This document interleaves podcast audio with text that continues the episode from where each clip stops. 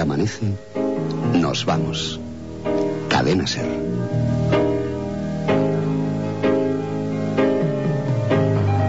Hola, ¿qué tal? ¿Cómo están? Muy buenas noches. Bienvenidos, bienvenidas y felices madrugadas de radio. Abrimos aquí la hora de los misterios. Eso quiere decir que nos espera y saludamos ya desde los estudios de la cadena Serie Madrid. Allí nos aguarda Iker Jiménez. Iker, muy buenas noches. Hola Roberto, buenas noches. Y eso quiere decir que tenemos una cita con, con, el misterio. Y por cierto, yo no sé si has estado por casualidad pendiente a lo que decían nuestros compañeros. Por supuesto, por supuesto. Eh, a, a, la noticia que tiene que ver con la confirmación, dirían científicamente algunos, ¿no? De la constatación de que hay agua, de que en su día o en su momento esa masa de agua mmm, quizá apuntan esas informaciones todavía en la actualidad puedan ser el principio activo de que allí haya vida. A ver, eso quiere decir que puede haber una vida mm, o una forma de vida muy diferente a como la concebimos o como la conocemos aquí en, en la Tierra. Pero sí que abre desde luego el, el camino. Ya no estamos hablando eh, de fenómenos paranormales, estamos hablando mm, simple y llanamente desde el terreno de la constatación científica y con esa constatación mm, un día tendremos que hablar y meter también en ese programa especial hasta las especulaciones, ¿no? Mm, todos los trabajos hechos, algunos desde la ciencia ficción, otros no tanto, sobre la posibilidad de que haya vida y a lo mejor no tan diferente a como la entendemos aquí en Marte. Vida en Marte, ese planeta siempre tan cercano y tan lejano y mm. tan generador de misterio yo me acuerdo cuando oí ahora a nuestros compañeros, a Carlos Cala de Informativos, eh, dar la noticia, realmente recordaba una cosa, que es cuántas veces, Roberto, los libros de texto, cuántas veces los profesores, los más dogmáticos, cuántas veces los científicos, siempre en posesión, según ellos, de la verdad, han negado que haya agua, no solo en Marte, sino en todo el sistema solar y en muchos más sistemas solares, ¿no? Porque oficialmente eh, nuestro sistema solar es un yermo páramo sin vida. Bueno, eh, nos estamos dando cuenta de que nuestra ignorancia es más de la que suponemos, sin aventurar nada más, pero es que esto es así. Hace tan solo cinco o seis años, en algunas revistas científicas, uno veía cómo algunos científicos se reían de otros científicos que hablaban de la posibilidad de agua en Marte. Bueno, ya en los últimos años, no solo en Marte, sino en Europa, en ese satélite de, de, Júpiter, se especula con que podía ser verdad. Es decir, en la siguiente manzana cósmica, Roberto, el universo es infinito, pero uh -huh. es que en la siguiente manzana, en el siguiente barrio ¿no? de las estancias cósmicas, estamos descubriendo cosas que no nos imaginamos. Por lo tanto, fíjate qué cantidad de misterios todavía uh -huh. no conocemos y durante tantos años nos han hecho comprender que si conocíamos, pues falseando un poco la información. ¿no? Sí, y decíamos que esta información ahora, esa constatación científica de la Mars Odyssey, lo que viene también es a alimentar, a engrandecer el mito, aunque una cosa no tenga que ver con la otra, pero sí que desde luego aquello que mm, se echaba por tierra, eh, como tú decías, de una manera a veces hasta altiva, ¿no? Por parte de los científicos que siguiendo la línea de estudio ortodoxa o clásica, pues podían hasta reírse de aquellos que, según ellos, especulaban con esa idea. Ahora alimentaría el mito, mmm, por ejemplo, algunos apuntan a por qué han fracasado tantas veces las misiones eh, de exploración de Marte. Mm, está lo de la supuesta pirámide, bueno, lo de otras formaciones y, y además que no debemos olvidar que el término popular literario de marciano habla de la supuesta visita no de otras galaxias ni de otros mundos, sino de, de la vida procedente de allí, de Marte, ¿no? Claro, uno se queda realmente sorprendido porque eh, en la ciencia ficción del siglo XIX uh -huh. y principios del XX, los marcianos fueron los principales eh, terrores ¿no? de la humanidad, pero anteriormente a ellos, es muy curioso, estaban los selenitas, los habitantes supuestos de la Luna. Eh, claro, a este paso parece que dentro de poco vamos a descubrir con gran sorpresa que hasta más cerca todavía que Marte puede haber cosas extrañas, ¿no? Yeah. Bueno, la verdad es que lo que sí es es una maniobra de salud mental, ¿no? De verdad, acudir a los libros y a los dogmas de hace tan solo ocho años, siete años, cuatro años, donde se negaba rotundamente, además por personas muy escépticas, y me animo a decirlo, que salen en todos los debates de televisión, algunos con bata blanca en nombre de la ciencia, cuando la ciencia siempre duda e indaga, nunca niega por, por categorizar, y siempre diciendo, bueno, estas fábulas ¿no? del agua en Marte o de las supuestas hmm. evidencias, no de vida quizás estructurada como la nuestra, pero sí quizá huella de que hubo vida en otro tiempo. Bueno, claro. de momento es la propia ciencia, podríamos quedarnos con esto, Roberto, la propia tecnología y la propia ciencia está dando un cachete a todos aquellos que dogmatizaban. Y no sabemos tampoco hay que ser sinceros hasta qué punto estaremos sabiendo toda la verdad. ¿no?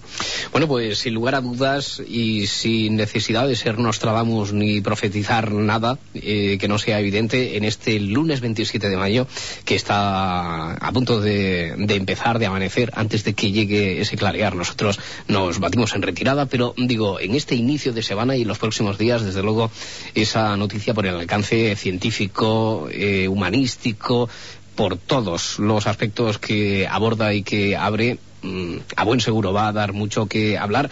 De momento para nosotros ha desviado en principio la, la atención y nuestra mirada porque no podíamos pasar por alto, no, no podíamos Desde dejar de comentar algo en torno a esa, a esa noticia. Noticia de alcance mundial, ¿no? Claro, justo en este momento en el que abrimos esa, esa hora de los misterios en la que Iker Jiménez nos lleva por esos mundos, a veces por esas otras eh, galaxias, si es menester.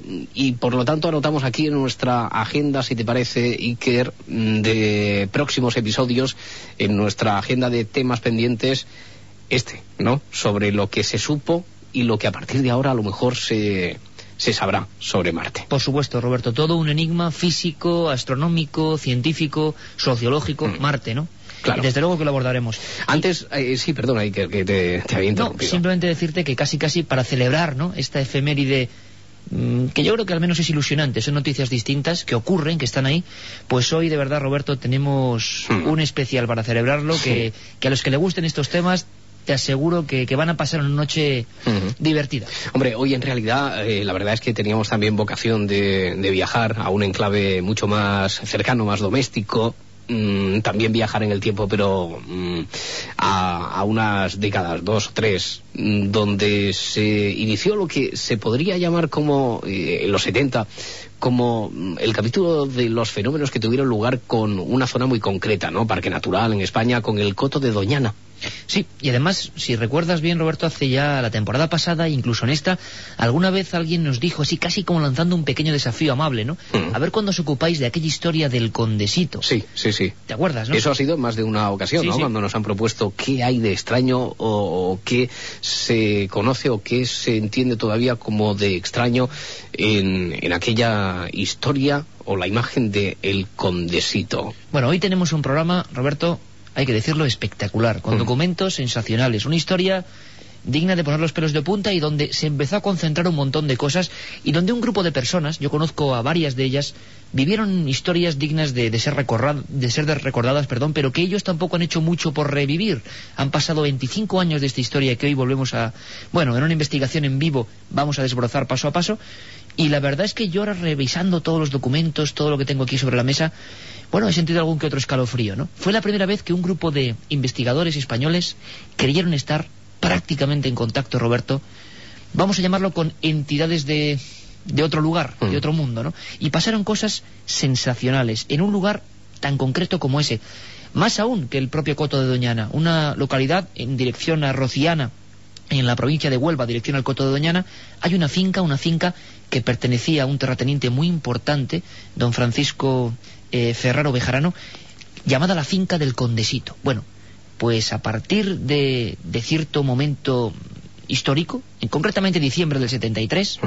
empiezan a ocurrir unos hechos que se prolongarán durante meses, Roberto, que dan para una película de terror, al menos de suspense, y que en radio jamás se han tratado. Ya en más de una, de una ocasión, a lo mejor por algún capítulo que tiene o ha tenido que ver más eh, directamente con algún episodio ufológico, eh, a veces cuando hemos hecho una mirada también a la historia de las apariciones o avistamientos eh, ufológicos en nuestro país, nos hemos mm, encontrado de nuevo con esa fecha como caldo de cultivo, es decir, mm, en mitad de la década de los 70 y ese año 73-74 mm, especialmente activo, muy activo, ¿no? En lo que a fenómenos extraños se refiere. tremendamente activo, Mm. realmente la oleada del 74 sobre todo, quizá los inicios empiezan aquí, a final del 73 será casi la más importante, se prolongará durante unos cuantos años, durante todo el 75, 76 y luego ya desde luego todo, eh, bueno, variará hasta convertirse en un desierto de casos, hasta el, prácticamente el, el cero, ¿no? Total. Eh, precisamente yo, y hablaremos de ello, en mi última obra sobre los ovnis en España, que se llamará Encuentros, es uno de los temas temas también principales, esta historia del condesito, y, y realmente, bueno, pues demuestro y cuento cómo en aquel momento los propios investigadores perdieron un poco la objetividad, hay que decirlo claro, investigadores eh, como del ámbito militar, como Julio Marbizón, médicos como Enrique Vila, personas que se juntaron, que empezaban a investigar estos temas y ante lo que estaban viviendo noche a noche en un lugar muy concreto, hay que decirlo, llegaron a perder toda objetividad, Mm. a sentirse con un humano miedo. A mí me hubiese, creo, ocurrido lo mismo, y a cualquiera, si vivimos la historia que vamos a contar hoy. Lo interesante periodísticamente, siempre desde nuestro lado de la barrera, el lado de los periodistas, es que hoy tenemos datos sensacionales, Roberto, por un tema que, tengo que decirlo, dentro de estos temas nuestros del misterio, ha sido un gran tabú. Un tabú sobre el que se ha escrito muy poco. ¿Pero por qué? Quizá porque el colofón de todo esto es la fotografía más polémica de la historia de España en cuanto a misterios. La fotografía en infrarrojo de un ser. De un ser. Hoy vamos a tener aquí al catedrático de medicina y anatomía de la Facultad de Sevilla, el doctor Genis. Vamos a tenerlo aquí hablando y comentando, incluso en un documento de la época y en otro moderno, bueno, comentando mm, las características extrañísimas. José María Genis Álvarez, catedrático de la Facultad de Medicina de Sevilla, que es el primero que analiza esta historia. Es una fotografía en el infrarrojo, eh, con una cámara concreta, hacia un espacio donde no hay nadie, donde están grabando una serie de psicofonías, y ahí aparece un rostro. Un rostro que se ha arqueado para mirar la cámara cuando no hay nadie, un rostro eh, con un cráneo concreto, con unos ojos concretos, eh, una foto espantosa realmente. Bueno, este es el colofón de esta historia que hace que el pánico cunda radicalmente en todos los investigadores y que en parte, también generando un poco de leyenda urbana, hace que se abandonen todas las investigaciones. Y desde el, desde el principio se descarta que pueda haber algún trucaje, algún montaje en esa, Desde el principio. En esa fotografía. Desde el principio... eh, Hasta el final. Desde el principio hasta el final no hay, no hay ningún tipo de, de- ni siquiera sombra de trucaje, ¿no? Se llega a especular con que alguien se pone delante de la cámara en ese momento. Lógicamente hubiera sido visto por todos los investigadores que estaban ahí realizando esa especie de, de nuevas experimentaciones. La Ouija, las psicofonías, la fotografía infrarroja, eh, bueno, el rastreo fotográfico de un lugar, todo eso eran en el año 73 materias que se desconocían y que por vez primera en este país, por vez primera, se conjuntan en un lugar concreto. Y mucha gente que nos escucha hoy se preguntará, Roberto, ¿por qué ese lugar, no? Mm. ¿Por qué ese lugar tan concreto? Bueno, todo surge, y hay que hacer un poquito de biografía, de un hombre importante. Yo creo que, y en este programa siempre lo hemos hecho, hemos sido tremendamente respetuosos con los antiguos maestros, ¿no? Y en este caso, nunca mejor dicho lo de maestro. ¿Por qué? Porque Antonio, eh, Manuel Osuna, perdón, Manuel Osuna Llorente, era realmente maestro. Maestro mm, de varias escuelas y colegios de una zona muy concreta de Sevilla, de Umbrete, del Aljarafe, y desde los años 30, casi 40, eh, bueno, pues tuvo a bien empezar a entrevistar a testigos de los diversos fenómenos extraños en el cielo, siempre hablamos de fenómeno ovni, Mm. que se estaban viendo por la zona. Bueno, pues en un momento dado, en una mm, experiencia muy curiosa, el señor Osuna recoge 12 casos con 150 testigos diferentes con nombres, apellidos y como buen maestro con el DNI apuntado incluso en aquella época, en una zona muy muy muy concreta. Y esto, claro, imagínate, despierta el interés y casi el, bueno, el desasosiego en este maestro, ¿no? Eh, Osuna se da cuenta de que 150 testigos distintos, 12 casos en un lugar muy concreto, en las inmediaciones, en las inmediaciones de la finca El Condesito. Y en una zona muy concreta de la finca, en una especie de bosquejo, rodeado de unos caminos, un lugar completamente solitario y que se extiende ya hacia lo que son las marismas del Coto de Doñana, un lugar para quien lo conoce y más en sus noches, realmente espectacular y donde han ocurrido infinidad de sucesos extraños, ¿no? Bueno, Manuel Osuna Roberto investiga, rastrea, casi convence y, genera, sin, sin quererlo, la primera generación de investigaciones andaluces, o los primeros grupos, ¿no? Eh, casi con su ilusión, casi con su- sus ganas de, de- de demostrar que ahí estaba ocurriendo algo, pues empieza a rodearse de personas eh, como José Ruesga, eh, Julio Marbizón, meteorólogo militar, el doctor Enrique Vila, eh, José Ignacio Arnaud de Rojas Marcos, bueno, un montón de gente de muy diferentes disciplinas, Roberto, que bueno, que empiezan a investigar con él. ¿Qué ocurre? Que en poco tiempo los propios investigadores se van a convertir en parte activa del fenómeno, en testigos presenciales de hechos absolutamente escalofriantes.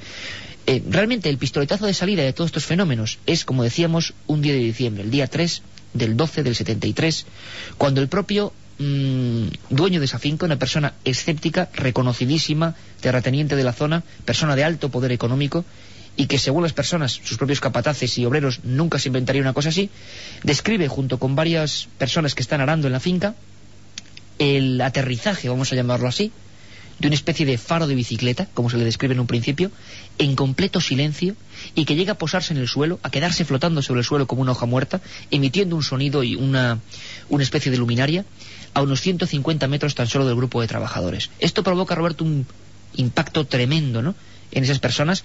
Y en los días sucesivos, pero como arregueros, en los días sucesivos, personas de todo tipo, Rafael Díaz, Francisco Cabrera, eh, por ejemplo, uno de ellos, dueño del supermercado de Rociana, se encuentra a cinco metros de su vehículo con dos bolas, dos esferas rojizas, imaginemos la escena, casi como dos ojos, flotando en mitad de la carretera, cimbreándose sin emitir ningún ruido, y él, digamos que le echa agallas, se baja del vehículo, las enfoca con la linterna y en ese momento esas bolas caen a tierra y se apagan. Una serie de escenas que ocurren siempre prácticamente en un kilómetro cuadrado, Hmm. en un lugar muy, muy, muy concreto, muy preciso, que sería concretamente la finca El Condesito. Ahí, Roberto, vamos a iniciar esta noche todas las investigaciones. Ya. Eh, entonces, esos casos, el primero, sobre todo de peso, a lo mejor el dueño de la finca, decías en aquel troz, el 3 de diciembre de 1973, el que da la voz de mm, alerta a algún investigador, a este maestro que es el que ya había recopilado mm, diferente información al respecto y se interesa muy especialmente sobre este caso, o cómo empieza a, a cundir mm, y lo que supuestamente es un, un comentario, pero imagino que mm, poco dimensionado, ¿no? En, en ese momento. Lo que ocurre es que para el maestro de Umbrete, Manuel Osuna, que hábilmente había tejido sus contactos, ¿no? incluso sus propios alumnos, eh, de lo que sería el COU actual o antiguo, pues lógicamente hablan con... Se formó una, una historia muy curiosa que es única en la ufología española, esa red, digamos, que el maestro de Umbrete, hay que decir un detalle, que murió además el bueno de Manuel Osuna de una forma un poco dolosa, y que es el único ufólogo, vamos a llamarlo así, investigador, que la plaza del pueblo de Umbrete está puesta a su nombre, ¿no? Realmente este, esta persona que investigó y sacó a la luz más de 400 casos con nombres y apellidos solamente en la provincia de Sevilla y en la provincia de Huelva. Bueno, pues rápidamente a él le llegaron las noticias de que en esa finca estaba ocurriendo algo y claro, con la referencia directa del dueño de la finca. Un hombre absolutamente escéptico que nunca puso el apellido extraterrestre, sino que más bien veía aquello que algo como casi sobrenatural, una presencia sin ruidos, pensémoslo, en plena noche, y un dato que lo hemos dicho en este programa en otras ocasiones. Recordemos, un sonido parecido a las cadenas, previo a la aparición de una luz. Un aspecto que, imaginémonos en medio de un camino, en un lugar como las marismas casi del Coto de Doñana, una aparición de cadenas y una luz sin nada dentro que se nos aproxima, iluminando incluso el entorno. Claro, por una parte está el ruido este como previo de cadenas, pero por otra parte después los testigos también siempre coinciden cuando aparecen luces extrañas, luces de mm, no sabemos muy bien qué procedencia. Eh, después hablan, y tú lo has subrayado eso siempre, de un silencio envolvente, ¿no?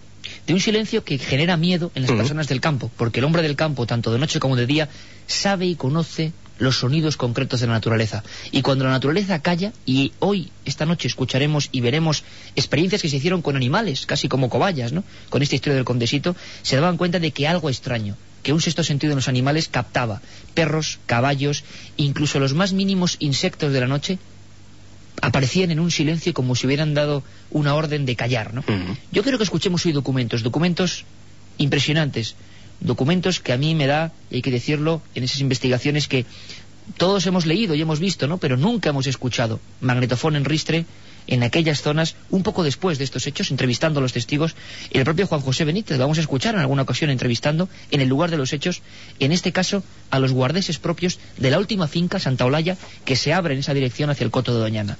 Los guardeses de esa finca, hombres habituados al caballo, a rastrear por las zonas, a hacer de vigilancia, tuvieron casi que tirarse cuerpo a tierra más de una vez por estas luminarias que se echaban encima. Hay frases impresionantes, ¿no? Frases como aquella luz nos encandiló o los animales estaban relinchando como locos. Todo esto serán, mm, bueno, elementos típicos que van a ocurrir en personas y en animales en esta finca extraña del Condesito donde todo ocurrió. Si quieres escuchamos directamente, Roberto, las voces aquí nunca se han escuchado en radio de los guardeses del Coto de Doñana, de esa zona del Condesito. Sí, claro, así empezamos por el capítulo de testimonios que dices tú. Son, además de, aquel momento, justo en aquellas fechas o semanas, meses posteriores a que ocurrieran aquellos hechos. Justo meses posteriores, cuando estaba todo, digamos, eh, abriéndose, cuando la investigación estaba en pleno, cuando ya había, había algunos casos previos, pero cuando muchas personas de la zona estaban siendo testigos individualmente de la presencia de estas luces, que no eran máquinas, sino que eran luces que aparecían en la nada y que, sobre todo, los guardeses y las personas que eran de allí sabían que nunca antes las habían visto. Eran como intrusos que acababan de llegar, ¿no? Si quieres, escuchamos este primer corte que es espectacular, Roberto. Adelante. Era una luz color enrosado, un tamaño así redondo. ¿Redonda? Una luz redonda. No traía ruido, nosotros no escuchamos ruido ni nada. Los caballos comenzaron a dar vueltas. ¿Se encabezaron los caballos? Sí. Y ya, pues, nosotros encandilados. Y al rato, pues, la luz pasó derecho a la playa encandiló la casa de Santolaya, que se vio como en pleno día. ¿La iluminó la...? Sí, sí, la iluminó completamente la casa. ¿Y qué era? ¿Alguna luz que salía del...? la luz venía así, el aparato iba así, la luz salía especie de un foco redondo, grande. ¿Del aparato? Sí. ¿Iluminaba, ¿Qué iluminaba? ¿El campo y la casa? El campo y la casa. ¿Y a ustedes también les iluminó con los caballos? Sí, nosotros lo veo completamente. ¿Encandilado? Y los caballos dando vueltas y queriendo hacer asartos, sí, los caballos asustados perdidos y nosotros igual, porque los caballos asustados, perdidos, Roberto, y nosotros igual, ¿no? Mm. Una característica típica, tanto animales como personas sufrirán, digamos, la presencia de estas cosas que solamente entre esta franja del 73 hasta prácticamente noviembre del 74, pues se verán muy concentradas. Dentro de lo que bueno, aquí nadie puede hacer leyes, ni mucho menos, ¿no? Pero dentro de lo que es el misterio, los investigadores conocemos bien lo que se llaman flaps o oleadas, es decir, un lugar donde antes quizá no han ocurrido tantas cosas y que repentinamente durante unas semanas o incluso meses se convierten en epicentros, bueno, de, fenomenología muy amplia, muy extraña y casi siempre nocturna, ¿no? Mm. Y muchas veces los testigos no hablan entre ellos, sino que empiezan a conocer sus casos porque uno se atreve a romper el silencio se lo cuenta al otro y entonces el otro se siente identificado, cuenta su testimonio. Eso suele ocurrir con relativa frecuencia.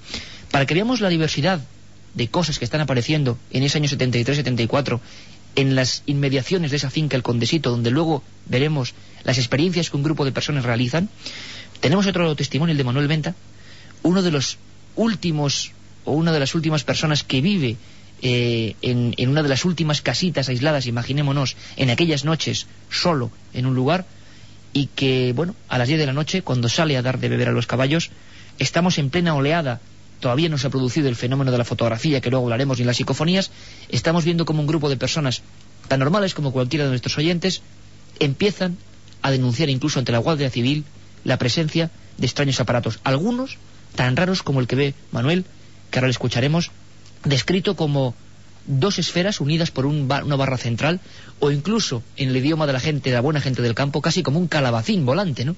Como lo describe Manuel Venta, porque es una figura con dos luces, como antes se encontró otro de los testigos que hablábamos, Francisco Cabrera, en mitad de la carretera, a él se le aparece junto al pozo, dentro de su propia finca, como si hubiera saltado cualquier verja, y ilumina todo como si fuera de día, con el caballo completamente enloquecido. Y, son de diferentes colores las luces que, se ven, de las que hablan los diferentes testigos, pero todos de la misma zona. Sí, la verdad es que hablan de un tono sonrosado, mm. algunos un tono más bien blanquecino, pero sobre todo en esos dos variantes habitualmente son, incluso algunos las confunden con focos de coches, mm. porque dicen, claro, hasta que se dan cuenta de que está a tres o cuatro metros no hay ningún coche, porque en un principio la mayoría de luces son dos luces volando en paralelo. Esto hasta este momento en lo que eran los misterios españoles era algo muy desconocido. Hmm. Eh, se veían luces, incluso alguna forma triangular, una forma redondeada. Esto sería la experiencia, algo así como una gafa, podemos decirlo, ¿no? Dos dos cristales o dos esferas unidas por un eje central. Y siempre viajan en la misma dirección porque escuchamos al primer eh, testigo, al primer testimonio que mm, creo decía eso, que perdió de vista la luz, aquella que les encandiló, que iluminó a los caballos, a ellos, etcétera, que se perdió en dirección al mar. Sí, sí, la dirección además siempre era la misma, hacia la mm. zona concreta de la marisma, y esto se va a repetir. Luego tenemos un testimonio de un piloto de combate que es realmente espectacular, porque todos veían, digamos, el paso de estas mm, figuras anómalas haciendo o trazando una dirección concreta. ¿no? Siempre eh, las observaciones, la inmensa mayoría de las observaciones, la dirección era suroeste. Es decir, aquella figura iba en dirección a, lo que sería el mar, si mm. seguirían prolongándose. ¿no? Si queréis escuchamos este testimonio, Manuel Venta, dentro mm, de lo que es la propia verja de su propia eh, pequeña hacienda, aquello está como unos 300 metros en la altura, pega una bajada impresionante y prácticamente deslumbra al ganado, a su caballo, a él, y le hace pasar un momento auténtico pavor. Ujú. Lo recogía también Juanjo Benítez en aquel año 74. ¿Lo escuchamos? Escuchemos. Yo salía de ahí de la cuadra con el caballo hacia el pozo. Y cuando iba por la mitad del trayecto, entonces vi que se me echaba encima una luz muy potente y creí que sería un coche que se salía del carril y se me venía encima. ¿Por dónde venía la luz? La luz de la parte de la derecha, de aquí como del norte, de la parte del norte. ¿Por los pinos? Por los pinos, pero vamos, por encima de, de los pinos. Entonces solté el caballo y me subí encima de, del pozo. Claro, al mirar para allá ya vi que no veía ningún vehículo y me extrañó aquella claridad porque se veía el suelo y todo como, como ahora, Como si fuera de día. fuera de día. ¿Pero qué hora era? ¿Qué hora era? las 10 de la noche. Y estaba oscuro, ¿no? Oscuro, oscuro, no había luna, estaba oscuro. Y la luz la, la emitía ese Sí, objeto. Porque cuando el objeto pasó se volvió a quedar otra vez oscuro. Claro.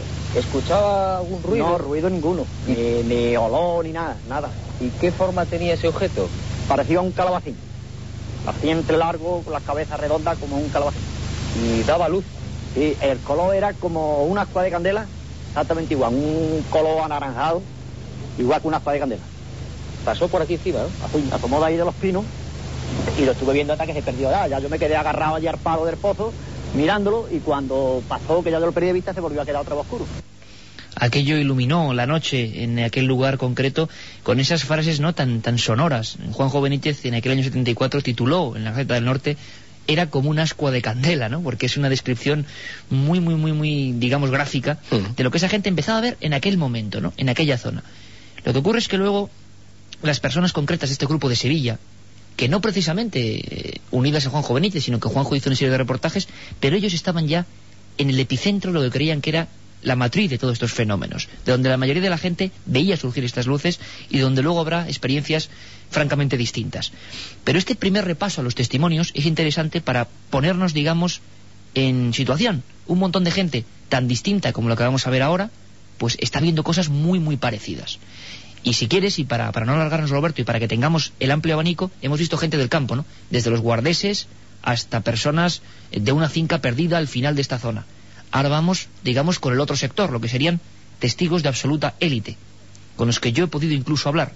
Testigos de la base aérea de Morón de la Frontera. Un día haremos solo un programa sobre los testimonios de la base aérea de Morón de la Frontera en Sevilla. Eh, precisamente hace tres meses yo me entrevistaba con varios de estos soldados en absoluto secreto a nivel de identidades, no puedo dar alguno de esos nombres y te prometo emociones fuertes. En este caso, en esa época, Roberto, año 73, casi el umbral del 74, pilotos de combate de cazas Mirage F1 persiguen y ven objetos redondos, algunos incluso con lo que parecen patas o, o- o inscripciones o algo extraño, siempre en la misma dirección sobre esa zona. Persiguen y ven eh, porque a lo mejor como en otros casos reciben algún tipo de orden para salir en su búsqueda o porque les pilló en ese momento por allí por la zona en vuelo. Pues mm, de las dos cosas hay. Es decir, personas que en reconocimientos o pruebas rutinarias, las pruebas sobre todo con caza son muy costosas, muy valiosas. Siempre es por la noche. No, en este Ah. caso es pleno día. Y, y hay casos tanto en día como en la noche. La mayoría de casos de este lugar va a ser siempre por la noche, pero en esa zona incluso de aproximarse la noche y fundirse casi con, con el día, habrá varios casos.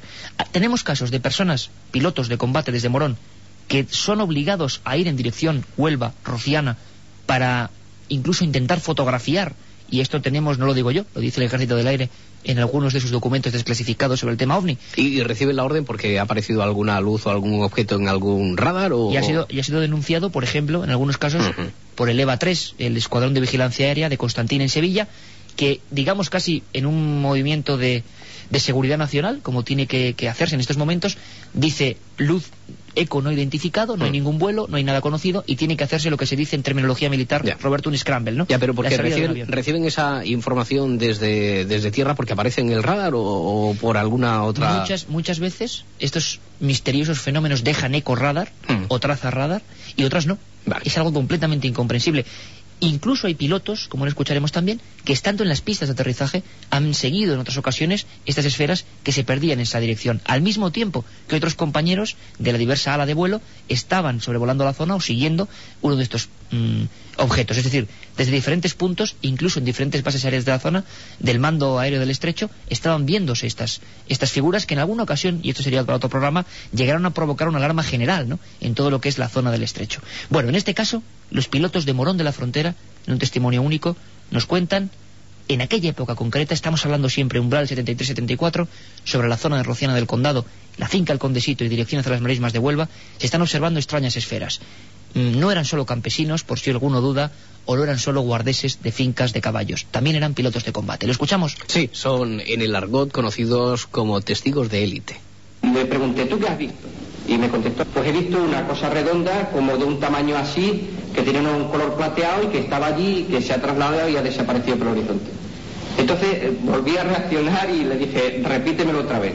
¿Dónde estaba? Me dijo, allí, efectivamente, ¿dónde estaba? ¿Qué color? ¿Qué tamaño tenía? ¿Por dónde desapareció? Por allí. Entonces fue cuando le dije, pues aquello era un ovni.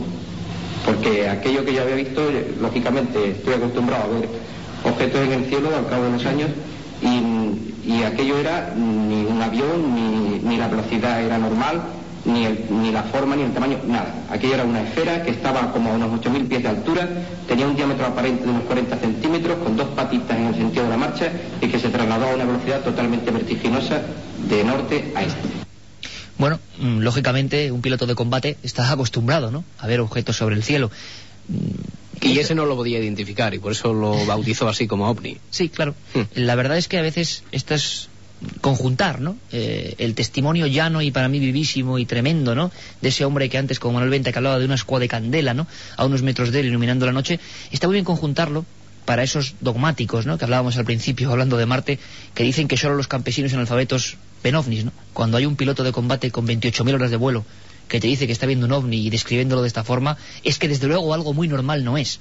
Y esta gente, imagínate, los controles médicos, psiquiátricos, controles de todo tipo que tienen que pasar, ¿no? Un día, si quieres, solo haremos un programa con testimonios de este tipo de gente, testigos de élite, ya no solo como hicimos en una especie de, de programas especiales que pocas veces se han hecho con pilotos comerciales de Iberia, Aviaco y otras líneas españolas como tuvimos aquí, sino incluso pilotos de combate, que yo creo personalmente y humildemente son lo más de lo más, ¿no? Personas obligadas a velar por nuestra defensa y a estar en aparatos que valen miles y miles de millones con la precisión del águila y siguiendo cosas y que a veces son testigos de lo que acabamos de escuchar, ¿no? Entonces, en esta zona concreta de Rociana, en esta zona están ocurriendo cosas, están pasando cosas. Hay un par de casos donde el propio Ejército del Aire obliga a hacer scramble o obliga a sondear el terreno y al mismo tiempo, como si fuera una historia paralela, este grupo de militares, médicos, personas de las más variadas profesiones empiezan a investigar convencidos por los testimonios que recoge este profesor, Manuel Osuna, de que en la finca El Condesito algo está ocurriendo. ¿Por qué? Porque aparte de esos mm, sustos en plena noche, esas luces, hay algo que definen varias personas, varios obreros que han sido aterrorizados por una cosa. Previo a ese sonido de cadenas que hablábamos, muchas personas reciben el impacto tremendo que debe ser que en plena noche hay varios testigos que escuchan el latir de un corazón. El latido perfecto, eh, mm, organizado, podemos decirlo, Mm. de un corazón que hace incluso que, bueno, que vayan a pedir ayuda al, al dueño de la finca, a don Francisco Ferraro, Ya, pero, y ¿y asustados ese- vayan a, a rondar por la zona. Ese misterioso latido lo escuchan eh, varios testigos eh, al mismo tiempo en la misma en la misma zona o son testimonios esparcidos. Ese, tes- ese latido de corazón, que es curioso porque se graba, por ejemplo, también en Ochate, un Mm. pueblo conocido de todos nosotros, Sí. ese latido de corazón o algo parecido a un latir de corazón se llegará a grabar. Es una pena porque de las historias del condisito no nos han quedado las cintas, eso es cierto, las tres o cuatro psicofonías que se obtienen. Yo personalmente no las he logrado localizar, nadie las ha publicado nunca, yo no sé. eh, con la muerte de Osuna, gran parte de su archivo Mm. desapareció. Pero cuando se logra gra- eh, grabar ese misterioso latido del corazón es intentando grabar algo de material propio de psicofonía o buscando estrictamente ese latido. Mm, ambas cosas, ¿no? Mm. Por un lado, alertados por los testimonios al borde del llanto, ¿no? De personas que habían sido testigos, como en plena noche, en un regadío, lo que sea, un latido de corazón que venía siempre por la espalda y Sí. que iba creciendo cada vez más y que envolvía. Bueno, esto hace que estas personas empiecen a hacer informes. Lo que sí tenemos, no tenemos las psicofonías, pero tenemos los propios informes eh, tecleados a máquina y, pasados, eh, bueno, aquí encima de la mesa algunos de ellos, para saber lo que sentían aquellos investigadores. En este caso, Julio Marbizón, meteorólogo de rango militar, eh, Elidoro Contreras, el propio Manuel Osuna, ¿no? Me gustaría leerte una pequeña cosa, porque la primera vez que estos investigadores, en un recuerdo y repito, hito para la investigación ufológica de la época, hasta este momento en España se pensaba, bueno, pues sí, en ovnis y tal, pero estas personas lo que hicieron fue crear un concepto más amplio. Intentaron investigar en un lugar donde ya incluso no era el fenómeno ovni, sino un montón de cosas que se interconectaban. Daba la sensación de que había algo extraño, una especie de paraufología, ¿no? mezcla de ovnis y de parapsicología, que se juntaba en ese lugar.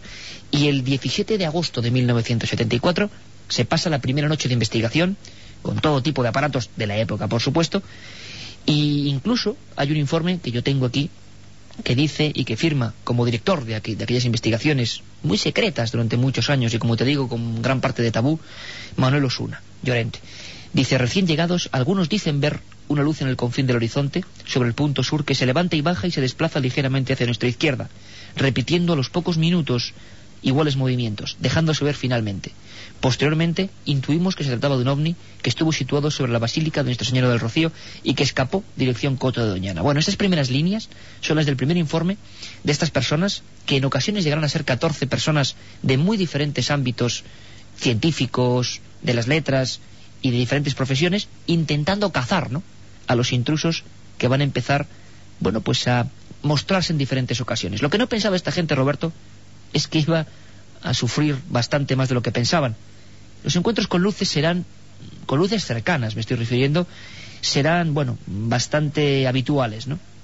Eh, por ejemplo, en un informe de la segunda noche, el 25 de septiembre del año 74, en estos informes, el propio Manuel Osuna, firmado por 12 personas, nos, nos dice, perdón, un pequeño foco de un rojo indescriptible, algo inferior a Júpiter, se presenta en mitad de la llanura. Se desplaza con lentitud hacia nuestra izquierda. Sentimos miedo. Fue proyectada hacia la luz de una linterna, es decir, los investigadores, un poco experimentando, enfocan con la linterna, y a la décima intermitencia el objeto se para en medio minuto y regresa en dirección siempre Coto de Doñana. Estamos leyendo directamente los informes de este grupo heterogéneo de personas que investigó hasta que un buen día abandonó aquel lugar como alma que lleva el diablo, ¿no? Quizá por qué? Pues quizá porque hay ya en octubre del año 73 en octubre del año 74, perdón, Roberto, eh, se captan las primeras psicofonías. Recordábamos, hablando de nuestros especiales de Belmez, que el doctor Germán Argumosa y un montón de gente, si recuerdas, introdujo el tema de las voces, ¿no? ¿Te acuerdas que hablábamos de aquellas primeras sesiones donde incluso la Policía Nacional tuvo que intervenir en Madrid cuando el doctor Germán Argumosa hablaba de voces de sin rostro o voces de otro mundo y demás? Bueno, Sí, sí.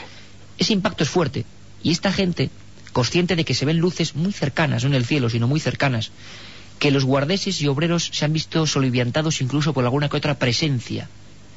Una sombra en una ocasión como si fuera un hombre, como si fuera una sombra sin rostro absolutamente, paseando muy cerca de una zona de árboles, ha sido vista por varios obreros. Al mismo tiempo, varios guardeses de la finca, aterrorizados, han notado cómo los caballos se encabritaban y en mitad de la noche el sonido de un corazón latiendo se aproximaba hasta casi hacerles ensordecer. Es decir, una serie de fenómenos de gente de las que en aquel momento y para esta gente no había duda y que estaban aterrorizados sin ninguna necesidad de contar nada a la prensa, como se mantuvo esta historia prácticamente hasta su final, Mm. eh, ni, de, ni de ser partícipes ni que nadie fuese allí. Tan solo por una cuestión casi de amistad, estos investigadores estaban noche tras noche pues viendo si podían encontrarse con el misterio. Y lo hicieron de alguna forma cuando empezaron a manipular viejos magnetofones grabadores.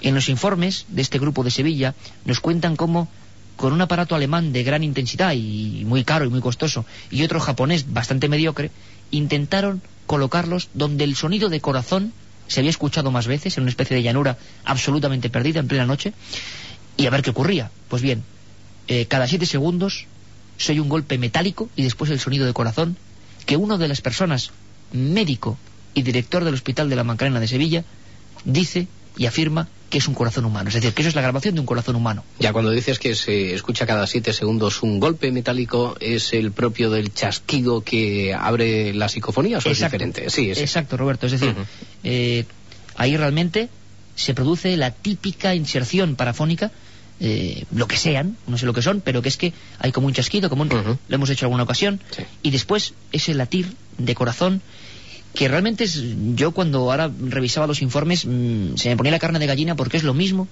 que por ejemplo en Ochate los miembros de Radio Euskadi grabaron en varias ocasiones en los años 80 ¿no? Hay algo más tenebroso.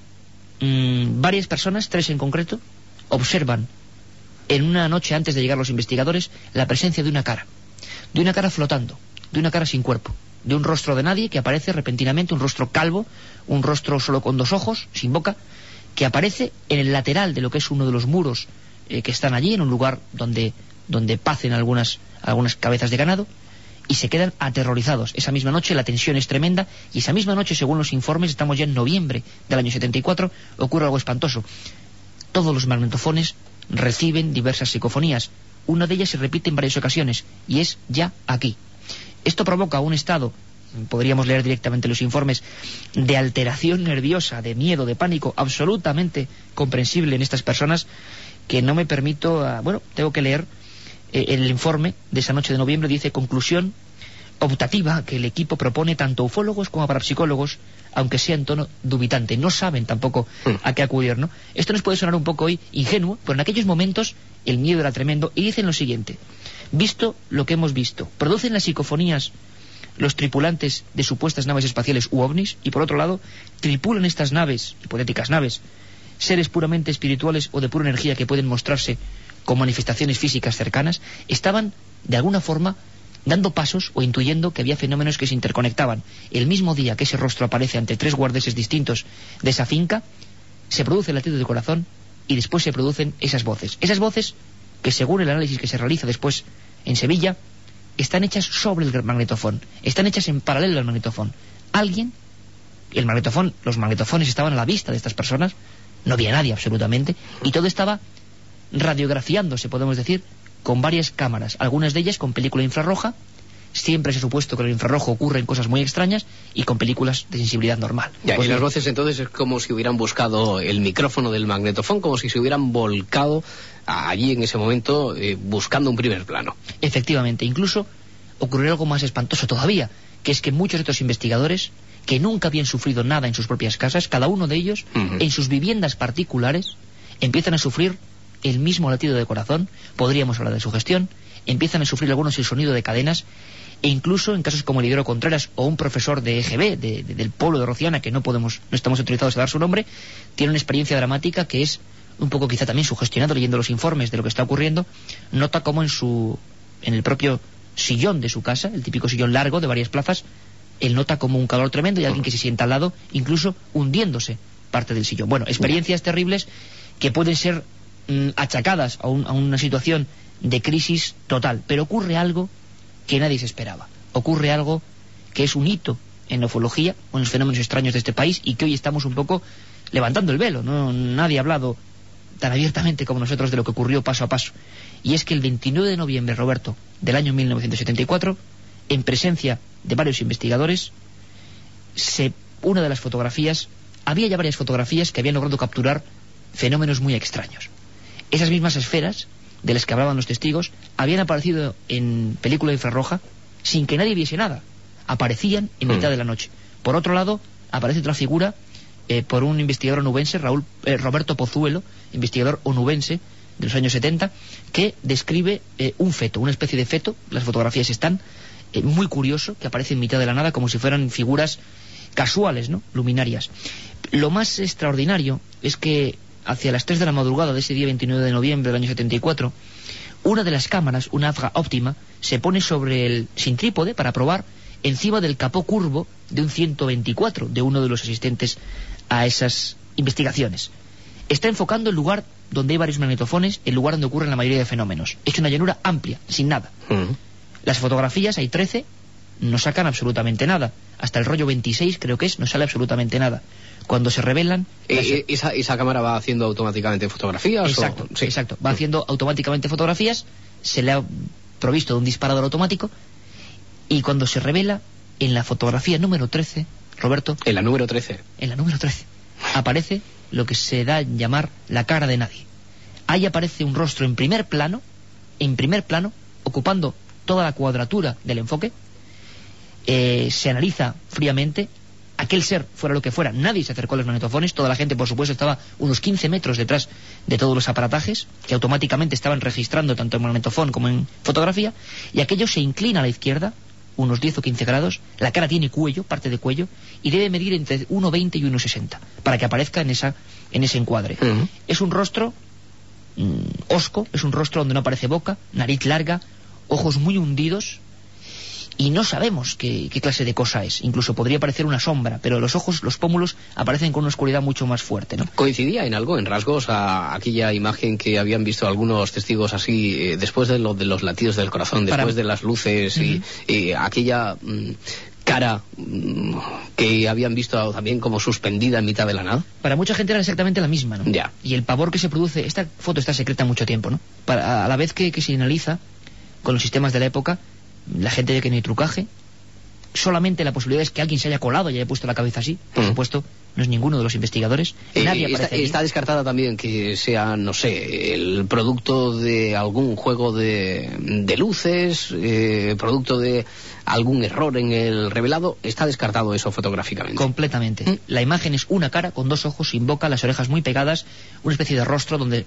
lo que podemos ver es una gran cabeza y sobre todo los ojos muy hundidos. No se ven los ojos sino la sombra de los ojos. Ahora ya es de conocimiento público. eh, esa Bueno. fotografía se puede ver en algún sitio. Mm, Desde luego no se puede ver en muchos sitios. Mm. Yo prometo en, en la página web, en ikerjiménez.com, colgarla rápidamente, como solemos hacer con los contenidos de este programa, cuando colguemos el programa. Mm. Que estén atentos los amigos internautas, que son muchísimos cada vez más, porque la historia merece mucho la pena, mucho la pena. Incluso yo he hecho algunos estudios informáticos del, del propio documento. Al mismo tiempo, prácticamente, en el lugar aparece una psicofonía y la palabra es alma junto a los latidos de corazón. O sea, una, Ah, está registrado en ese momento, justo Sí. en el momento en el que se hace la fotografía aquella el número momento. 13.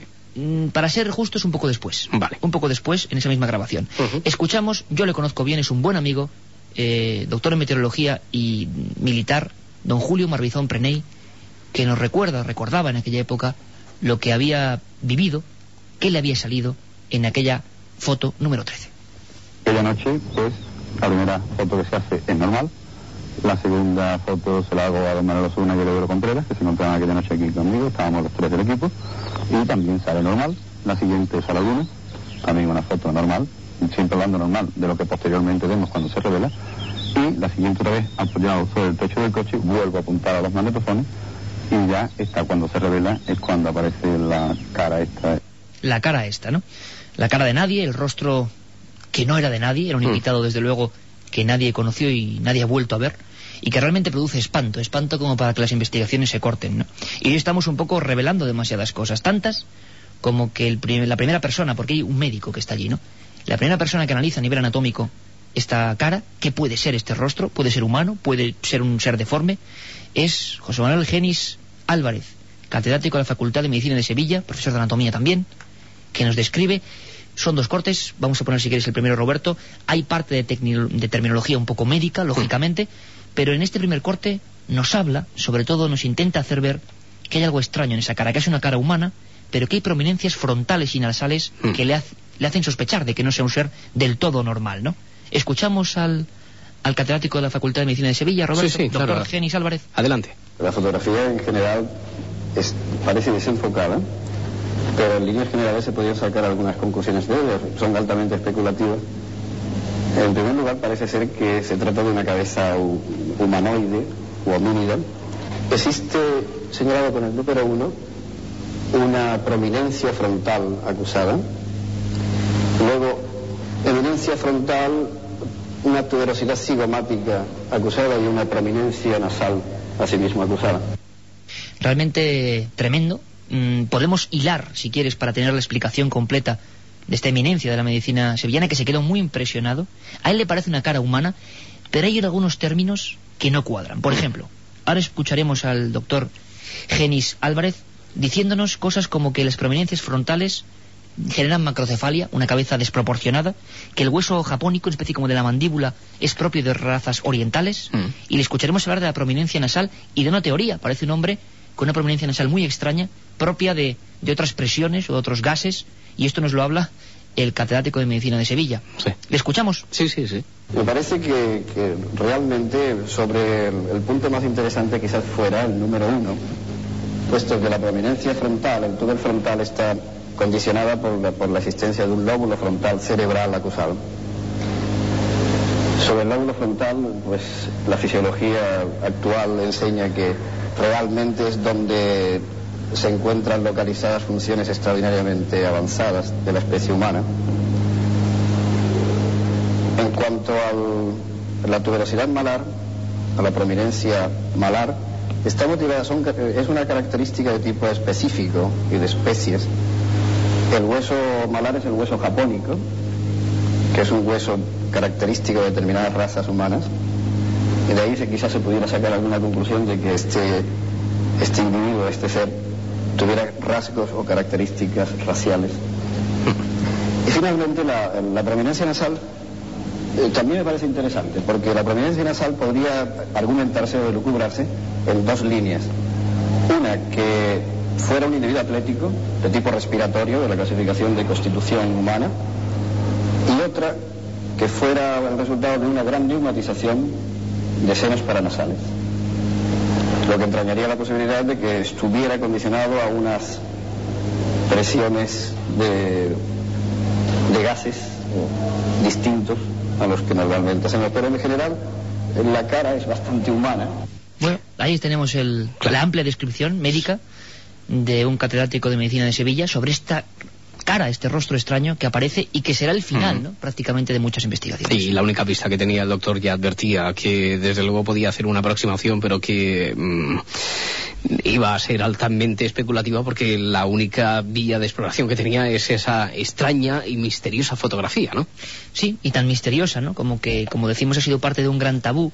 Eh, el miedo fue grande, es decir, las investigaciones y el miedo de lo producido en Rociana hemos visto, hemos escuchado ya campesinos, a pilotos de combate, personas que estaban viendo más o menos lo mismo, pero esta gente investigando aquí en Rociana, pues acabó sufriendo cosas tan humanas como el miedo, el pánico y a- también un poco el no llegar más allá en las investigaciones y el abandonar parte de ellas. Incluso en la última época, prácticamente después de, de obtenidas estas fotografías, mm, de visualizada toda la opción de que eso no era ningún fraude, hay experiencias curiosas con animales, ¿no? Mm. Se llegan a probar incluso, Roberto, eh, hay una historia triste, ¿no? La de uno de los perros guardianes del doctor Enrique Vila, que cuando se hicieron algunas experiencias con él, casi a modo de cobaya, experiencia médica, era incapaz, un perro fiero, de salir del coche, de salir de, de lo que es la parte trasera de un coche tipo break, tipo familiar, eh, para acudir a ese lugar donde estaban ocurriendo siempre en ese entorno los fenómenos extraños, ¿no? Fue absolutamente incapaz. Y después, además, eh, murió repentinamente, ¿no? Un perro de dos años, después de la investigación de estos hechos, murió de una forma bastante extraña. Lo que queda también en, en el haber de la fenomenología extraña es cómo estos casos de repente adquieren esa dimensión, cómo se van acumulando datos de testimonios, testigos de casos en torno a aquella zona y después parece que se que se pierde el fenómeno, que hay, ya una, no hay existe. una constante, Roberto. Todos estos misterios, cuando son reales, cuando ocurren cosas muy extrañas como esta que hemos contado y desvelado hoy, prácticamente, pues bueno, en absoluta exclusiva, con todos los datos, desaparecen tal y como Ya. vinieron. Exactamente igual, con el mismo misterio, Roberto. Bueno, nuestra labor es recuperarlos aquí y en la próxima hora de los misterios, la próxima semana. Gracias, Iker. Un abrazo, Roberto.